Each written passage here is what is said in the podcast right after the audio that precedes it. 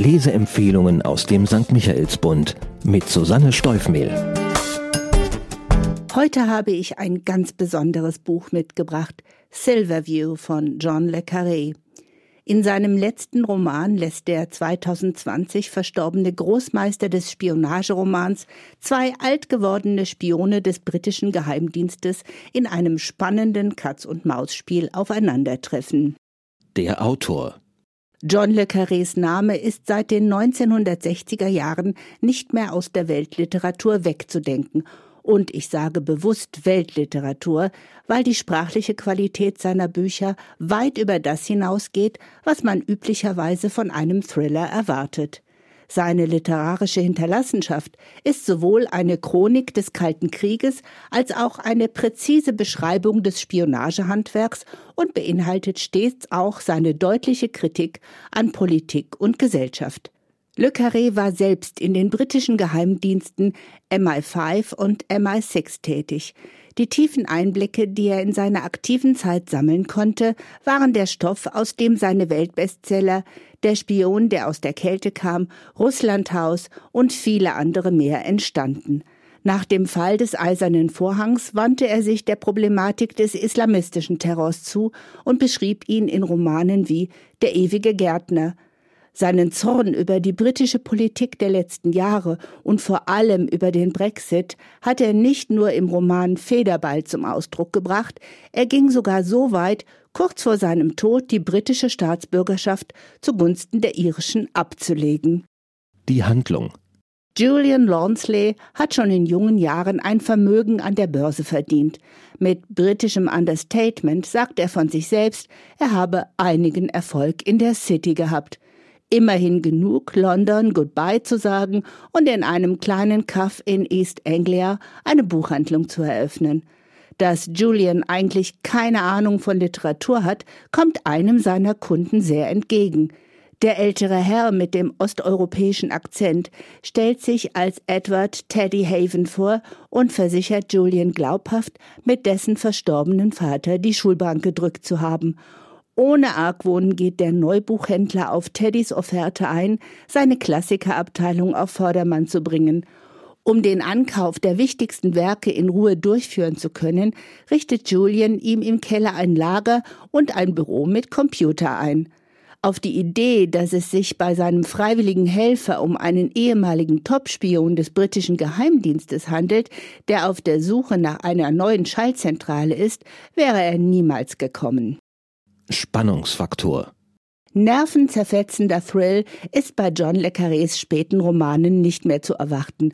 Und auch Silverview besticht mehr mit den ausgeklügelten und raffinierten Schachzügen der Akteure. Fahrt nimmt die Story auf, als Teddy den arglosen Julian bittet, für ihn nach London zu fahren und dort einen Brief an eine Frau zu übergeben.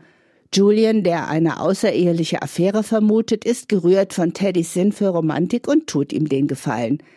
Aber auch das ist typisch Le Carré. Ein junger, gutgläubiger Held, der die Ränkespiele der Agenten nicht durchschaut und in etwas hineingezogen wird, von dem er nicht den Hauch einer Ahnung hat. Und wenig anders ergeht es dem Leser und der Leserin auch nicht. An diesem Punkt werden nun zwei Handlungsstränge miteinander verknüpft, die seit Beginn der Romanhandlung parallel liefen. Stuart Proctor, Teddys ehemaliger Führungsoffizier, wurde davon in Kenntnis gesetzt, dass Teddy Haven nach über 50 Jahren im Dienste der Firma einen Verrat plant, und zwar von keiner geringeren als Teddys Ehefrau. Proctor setzt nun alles daran, dies zu verhindern. Der letzte Tanz zweier pensionsreifer Spione beginnt. Bemerkenswert. Wie immer bei John le Carré bin ich fasziniert davon, wie normal seine Agenten und Spione wirken. Stuart Proctor ist Teil einer lebhaften Großfamilie und keineswegs ein einsamer Wolf, der anonym und unauffällig lebt. Zwei seiner inzwischen pensionierten Kollegen leben ein völlig normales Rentnerleben, als sie ihm von Teddy Havens abenteuerlicher Vita berichten, bringt man diese kaum mit dem alten Mann zusammen, der auf dem Landsitz Silverview mit seiner schwerkranken Ehefrau lebt. Dass es sich bei dieser um eine ehemalige Top-Analystin des Geheimdienstes handelt, wirkt geradezu grotesk. Kein Wunder, dass Julian lange nichts von dem durchblickt, was sich vor seinen Augen abspielt. Für wen? Für Fans von Le Carré und Lesern von klassischen Spionageromanen ist Silverview natürlich Pflichtlektüre. Will man diese zu Weihnachten beschenken, hat man das ideale Buch gefunden.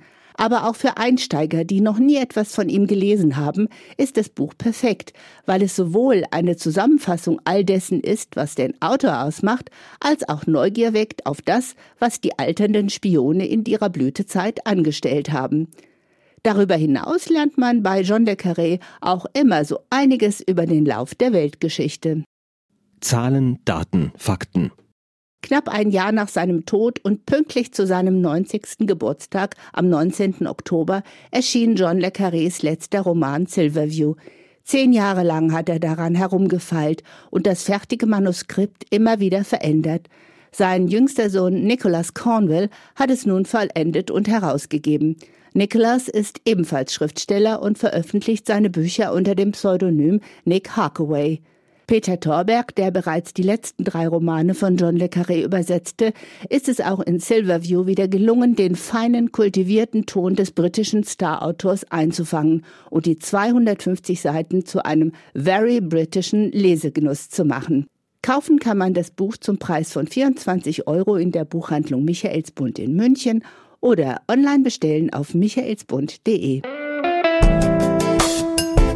Ein Buch. Ein Podcast aus dem katholischen Medienhaus St. Michaelsbund, produziert vom Münchner Kirchenradio.